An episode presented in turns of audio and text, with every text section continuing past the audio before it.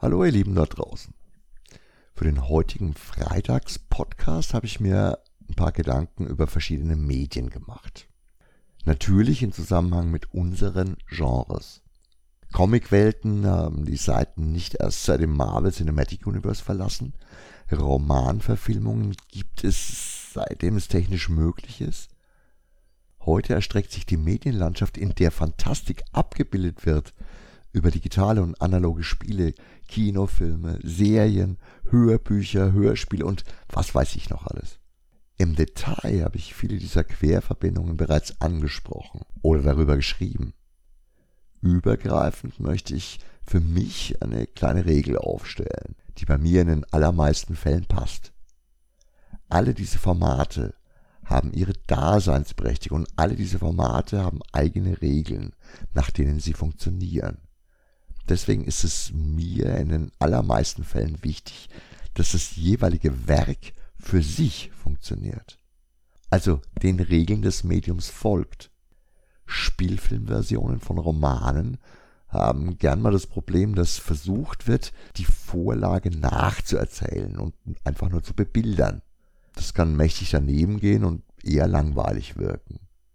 Ein Spielfilm muss als Spielfilm funktionieren ein Comic oder eine Graphic Novel, die versucht, einen Roman umzusetzen, darf ja auch keine schnöde Nacherzählung sein. Mut zu medienspezifischen Freiheiten ist hier keine Auslassung oder kein Fehler, sondern die sinnvollste Herangehensweise mit den besten Ergebnissen. Zum Beispiel bin ich absolut kein Freund der etlichen staffellangen Verfilmungen von Buchzyklen, die sehr genau an der Vorlage bleiben, aber eben meine eigene Fantasie beschneiden und mit den Bildern kollidieren, die in meiner Vorstellung bereits entstanden sind.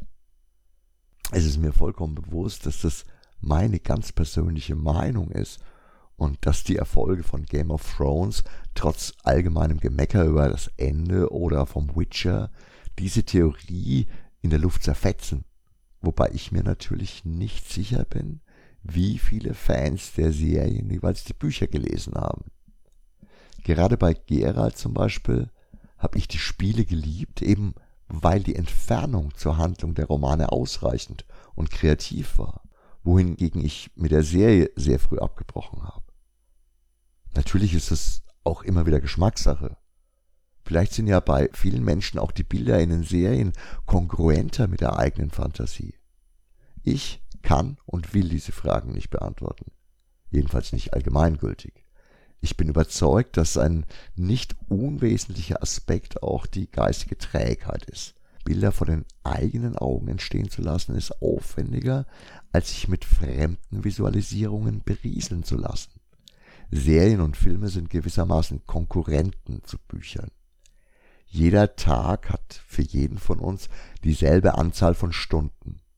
Wenn ich jetzt natürlich einen großen Anteil beim Streaming verbringe, schließt sich das Lesen von selbst aus. Ich habe ja gar keine Zeit mehr dafür. Ganz anders und eher ergänzend verhält es sich mit Hörbüchern. Hörbücher können Zeiten mit Büchern füllen, in denen es technisch unmöglich ist, selbst zu lesen. Ich sehe Hörbücher und teilweise auch Hörspiele als willkommene Erweiterung meiner Lesezeit. Natürlich verändert auch die Person, die die Bücher einliest, einen Teil der Wahrnehmung bei der Rezeption, aber eher durch die meisterliche Güte der richtigen Intonation und des Gespürs für Bedeutung zwischen den Zeilen. Ich ergänze meinen Lesestapel gerne um Hörbücher. Zum Beispiel bei langen Fahrten oder Wegen, bei einfachen Tätigkeiten oder sogar beim Sport. Dabei nehme ich mir natürlich die Freiheit, die wenigen schlechten Stimmen oder schlechten Vorleser sehr früh abzubrechen. Denn es ist unerträglich, wenn Bücher einfach nur runtergelesen oder gar falsch interpretiert werden. Ein subjektiver Faktor kann natürlich auch der Klang der Stimme sein. Aber, und das ist genau der Punkt, häufig kann eine solche Lesung sogar eine Aufwertung sein. Das Tüpfelchen auf dem i oder die Kirsche auf der Torte.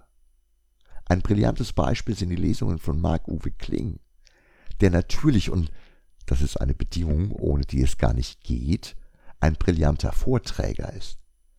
wenn der jetzt seine eigenen Bücher liest, dann bekommen die Sätze genau die richtige Bedeutung, durch Intonation, Tempo und sogar Unterton.